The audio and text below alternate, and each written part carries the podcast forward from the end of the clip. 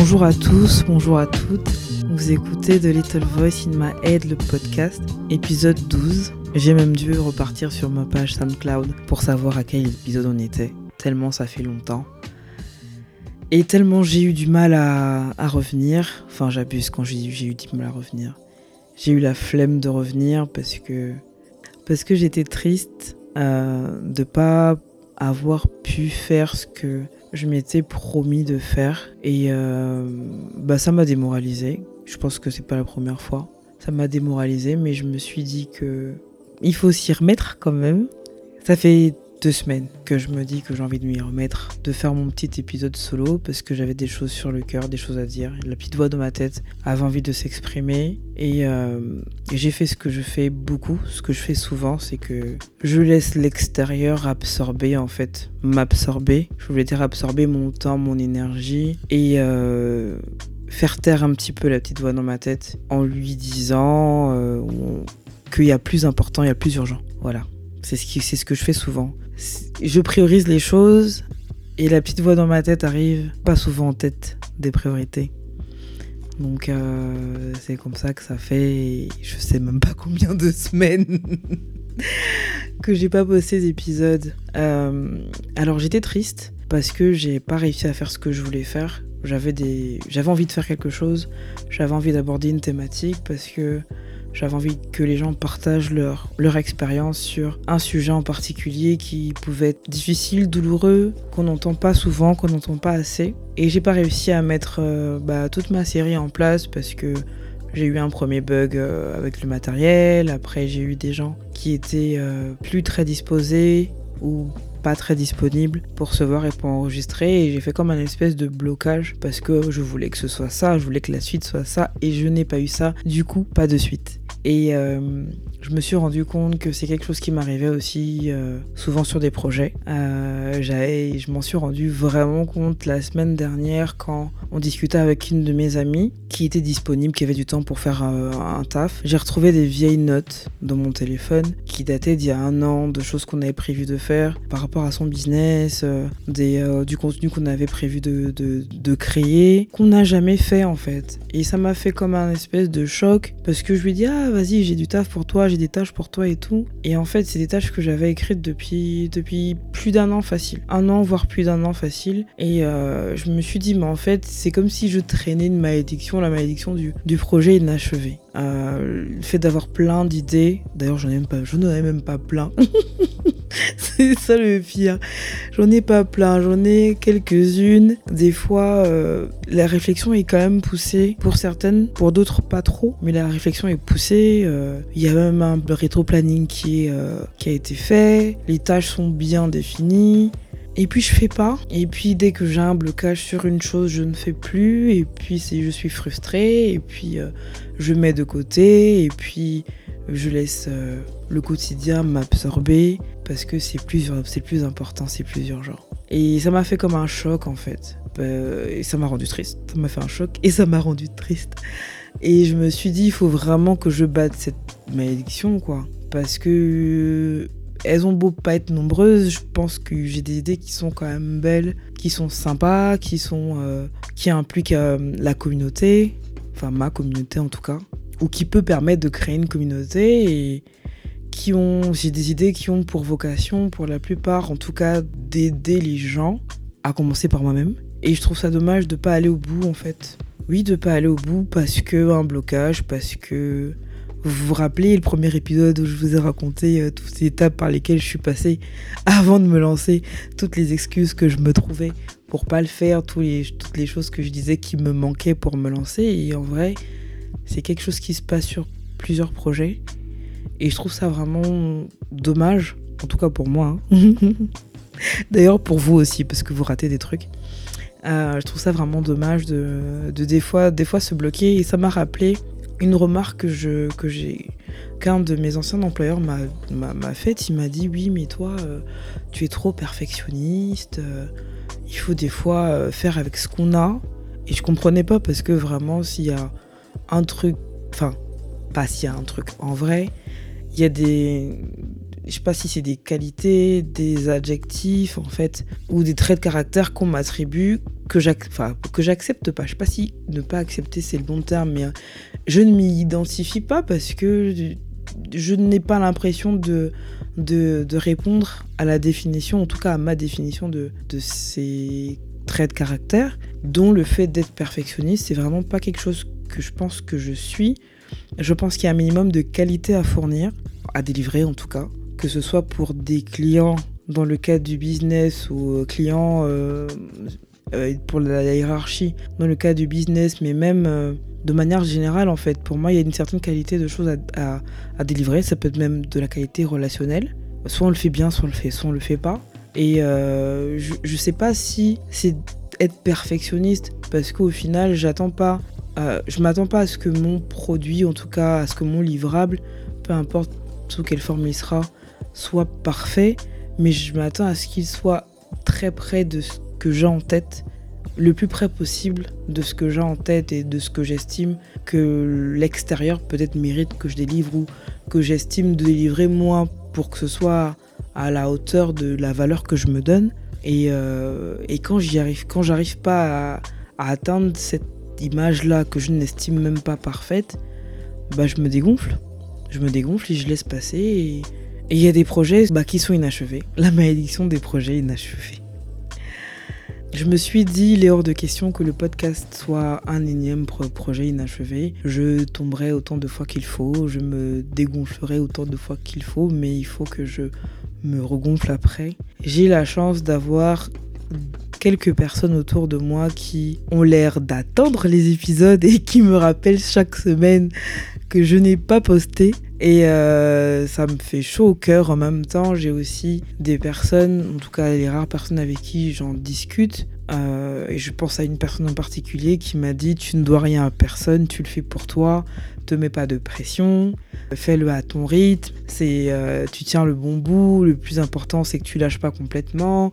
Si tu as besoin de prendre un peu de recul, prends-le. Si tu as besoin de faire le point sur euh, des techniques, du matériel, de, de l'approche aux gens, fais-le, mais reviens juste et te prends pas la tête. Et franchement, je pense que je ne lui dis pas assez merci. J'espère qu'il se reconnaîtra parce que euh, il débarque souvent à des moments où je ne suis même pas consciente que j'ai besoin d'entendre certaines paroles. Donc euh, j'espère que je vais briser, c'est même pas j'espère, j'affirme que je vais briser la malédiction des projets inachevés, en tout cas pour le podcast, et j'essaie de me remettre en selle pour les autres projets qui sont en attente. Donc voilà, je me suis demandé quel sujet je pourrais bien aborder aujourd'hui pour cet épisode parce que les, monologues c'est toujours, euh, toujours une épreuve pour moi en fait, ça n'a pas changé. Je suis pas forcément plus à l'aise. J'essaie de penser au maximum, de prévoir à peu près ce que je vais dire et je m'y tiens jamais. ça, me, ça me fait penser à, à ce que la la thérapeute que j'avais vue pendant un très court moment m'a dit, m'a dit que j'ai des problèmes de contrôle. Je pense que j'en avais déjà parlé, des problèmes de contrôle. J'aime, je sais pas si, pour moi c'est pas des problèmes de contrôle, c'est que j'aime bien prévoir, analyser, anticiper, anticiper. En plus, je pense qu'il y a aussi de la déformation professionnelle. J'aime bien anticiper, euh, en tout cas être prête au maximum de scénarios possibles, à toutes les éventualités possibles. Du coup, j'ai réfléchi beaucoup au sujet que je vais aborder, puis après, freestyle.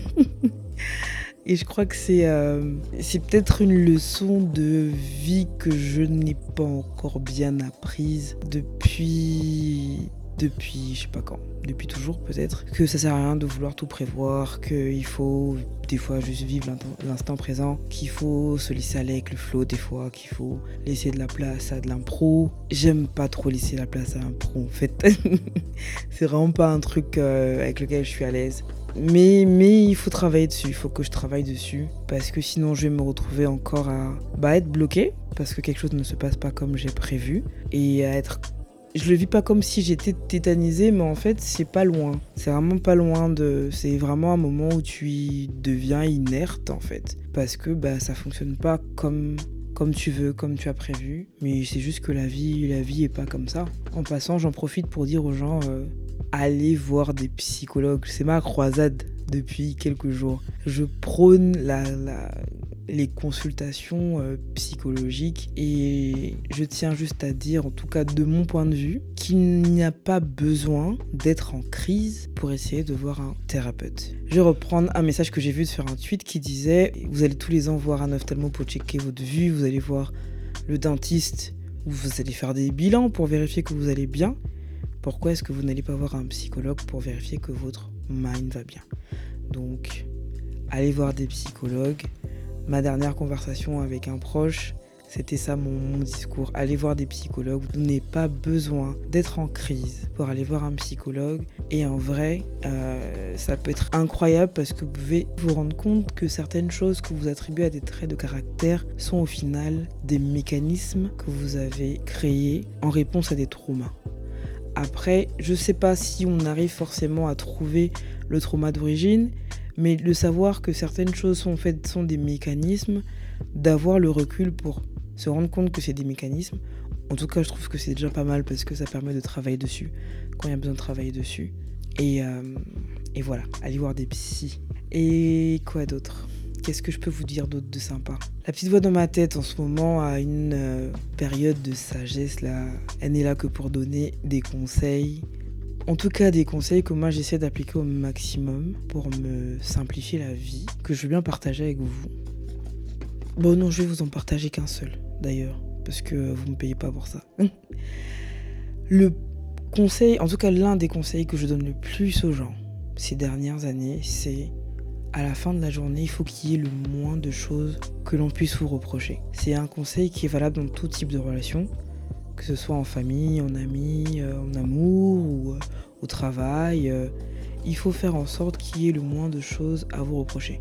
À la fin de la journée, quand on fait un bilan, que vous serez devant Dieu le Père ou peu importe si on vous demande de faire un bilan de ce qui s'est passé d'une relation, il faut qu'on ait le moins de choses à vous reprocher. Et il faut que cette envie qu'il y ait le moins de choses à vous reprocher soit au-dessus même de votre orgueil, enfin de votre ego. Parce que j'en discutais encore, des fois on a raison par rapport à une situation et on décide de prendre une posture et de se tenir à cette posture et même des fois de pousser les choses et on se retrouve à avoir tort en fait. Si quelqu'un vous a fait du mal et que la personne est venue présenter des excuses, ne soyez pas la celle qui aura fait en sorte que la situation tendue perdure. Même si au départ vous aviez raison, ce qui risque d'être retenu, c'est que ok X a eu tort. Bon après vous allez me dire c'est en fonction du tort. Hein. X a eu tort, il est venu s'excuser une fois, deux fois, il a appelé, il a écrit, il a essayé de te voir, il est même passé par des intermédiaires, et au final, bah, c'est toi qui n'as pas voulu. Même si je suis de ceux qui pensent qu'on peut pardonner à quelqu'un sans vouloir continuer à fréquenter cette personne, mais il faut avoir la posture du coup de je t'ai pardonné, mais je ne veux plus te côtoyer. Quelque chose de clair, de ferme, ne t'en veux plus, mais notre relation s'arrête là. À la fin de la journée, il faut qu'il y ait le moins de choses à vous reprocher. Retenez-le, c'est Drézy Sagesse qui parle. Et voilà, donc c'est euh, à la fin, de la, fin de la journée, il faut qu'il y ait le moins de choses à vous reprocher, ça va avec. À force d'avoir raison, vous finirez par avoir tort. Ça, c'est un prof qui me l'avait dit, mais je sais plus quel prof qui m'avait dit ça. Donc voilà. Et je vais terminer mon épisode parce que j'ai vraiment beaucoup de mal à parler toute seule. Euh, sur deux questions slash remarques que j'ai reçues sur euh, l'application de questions anonymes. Là. Alors il y a une personne qui m'a dit oui, euh, il est passé où l'épisode avec le père qu'on n'a pas connu Depuis qu'on attend ça, je vais juste dire à la personne, moi-même j'attends ça. moi-même j'attends ça parce que je pense que c'est un sujet qui mérite d'être abordé aussi et partager. Comme c'est une expérience que je n'ai pas, euh, je ne peux pas aborder ce sujet toute seule. J'avoue ne pas avoir forcément passé d'appel pour euh, ce sujet-là, parce que je trouve ça quand même bizarre de dire aux gens oui, euh, si ton père t'a abandonné ou si ton père t'a pas calculé, passe dans mon, podcast. Je pense que c'est des choses qui peuvent sortir d'une discussion et après je pourrais demander à la personne si elle est assez à l'aise pour en parler en public. Enfin en public. En tout cas pour qu'au final sa pensée puisse être partagée au public. Et du coup, je n'ai pas trouvé cette personne-là, donc je ne peux pas aborder un sujet sur lequel j'ai pas d'invité et euh, que je n'ai pas expérimenté. Malgré toute l'empathie dont je peux faire preuve, je n'ai vraiment pas expérimenté cette situation, donc je ne saurais pas. Ensuite, j'ai aussi eu une autre question que j'ai trouvée super intéressante qui était On est conditionné pour être aimé par ses proches, mais dans la vraie vie, ton frère, ta sœur ou ton père peuvent te haïr. Pourquoi c'est tabou? Pourquoi c'est tabou? Bon, c'est vrai que la question c'est pourquoi c'est tabou, mais c'est pas, j'ai pas de réponse à pourquoi c'est tabou. Tout est tabou, ou presque. Déjà, ma conception des choses, pour moi, l'amour c'est pas quelque chose d'inné. Je ne crois pas en l'amour qui, euh, en l'amour inné en fait, que parce que tu es mon frère, je t'aime. Non, j'y crois pas. Pour moi, je crois en l'amour qui se construit. Ou parce que, euh, peut-être parce que je n'ai pas encore expérimenté le fait de donner la vie, mais même le délire de oui. Euh, quand ton enfant, quand on dépose ton enfant sur ta poitrine, tu oublies toute la douleur. Tu es rempli, ton cœur se remplit d'amour. J'y crois pas des masses. Il faudrait que je refasse un épisode lorsque je deviendrai maman, mais j'y crois pas des masses en fait. Parce que pour moi, l'amour, c'est quelque chose qui se construit. C'est des, euh, des, des, habitudes, c'est des, des, souvenirs qui se créent, c'est euh, du temps qu'on partage, de l'émotion qu'on partage, de l'amour qu'on partage, de la nourriture qu'on partage. Et euh, enfin, c'est le partage en fait qui, qui, qui fait le qui fait l'amour pour moi. Du coup, je pense qu'effectivement, on peut se retrouver dans des situations où on a des personnes de sang, des proches de sang, pour qui on ne, ressent pas forcément un amour, euh, ou on ne ressent pas forcément d'amour tout court. C'est pas qu'on les déteste, mais on les aime pas. Parce que on peut ne pas aimer quelqu'un et ne pas détester cette personne-là. Donc je pense que c'est possible. C'est aussi possible de haïr quelqu'un de sang en fonction de ce que vous avez partagé, de comment vous avez été éduqué. Il y a des gens qui sont élevés dans la concurrence de la naissance et effectivement ils peuvent ressentir de la haine pour, euh, pour un frère, pour une sœur. Euh, il y a des gens qui euh, traînent des bagages de, de, complexes, de des bagages de, d'abandon, de rejet. Il y a, je fais une petite parenthèse, il y a un épisode que je rêve de faire. Je, enfin, que je rêve de faire, oui que j'aimerais bien faire. Il s'intitule, s'intitule, je vais y arriver. Il s'intitule On a les mêmes parents, mais on n'a pas eu les mêmes parents. Parce qu'effectivement, on peut être frère et sœur et ne pas avoir eu les mêmes parents. Parce qu'on a des parents qui n'ont pas, qui n'ont, enfin, on n'a pas été au même âge. Euh, la situation sociale des parents n'était pas la même. Euh, la situation même amoureuse des parents n'était pas la même. Et du coup, on peut ne pas avoir eu les mêmes parents même si on a les mêmes parents. Et euh, ça peut être un facteur de, discorde entre, euh, entre des frères et sœurs et à l'origine, en tout cas, euh, d'une haine qui va évoluer. Donc déjà, oui, c'est possible de d'haïr un proche de sang. Ensuite, pourquoi est-ce que c'est tabou? Parce que pour moi, c'est de l'ordre de la société en fait la société et ses règles et ses, euh, principes. Euh, et l'un des principes, c'est que la famille, c'est sacré, euh, on s'aime. et surtout, surtout, surtout, si jamais il y a des problèmes en famille, il, ne faut, que, il faut que personne ne soit au courant. Il faut qu'au vu de, du monde, ce ce qu'on peut appeler aussi le masque de la société, il faut que les gens aient l'impression que tout va bien chez nous, qu'on est une famille unie, parce que pour nous, la famille, c'est censé être des gens qui sont unis, en tout cas par les liens du sang et que l'amour est censé être inné, alors que c'est pas vrai, et que c'est bizarre de, de dire qu'on on est frère de sang et on ne s'aime pas, et qu'on se hait même, parce que la, personne a parlé, de haïr. C'est juste parce que c'est un, ça va en l'encontre d'un principe de la société, qui est que la famille rime avec amour, je pense. J'espère avoir répondu à votre question. je vais m'arrêter là pour cette fois. J'espère revenir toutes les deux semaines comme prévu. J'espère euh, avoir des invités. Bon, j'ai eu des propositions d'invités en vrai, c'est pas j'ai pas eu que des refus, mais j'étais pas j'étais pas prête à j'étais pas prête à m'y remettre. Mais là, c'est bon, je suis de retour dans le game et je vous dis à très bientôt.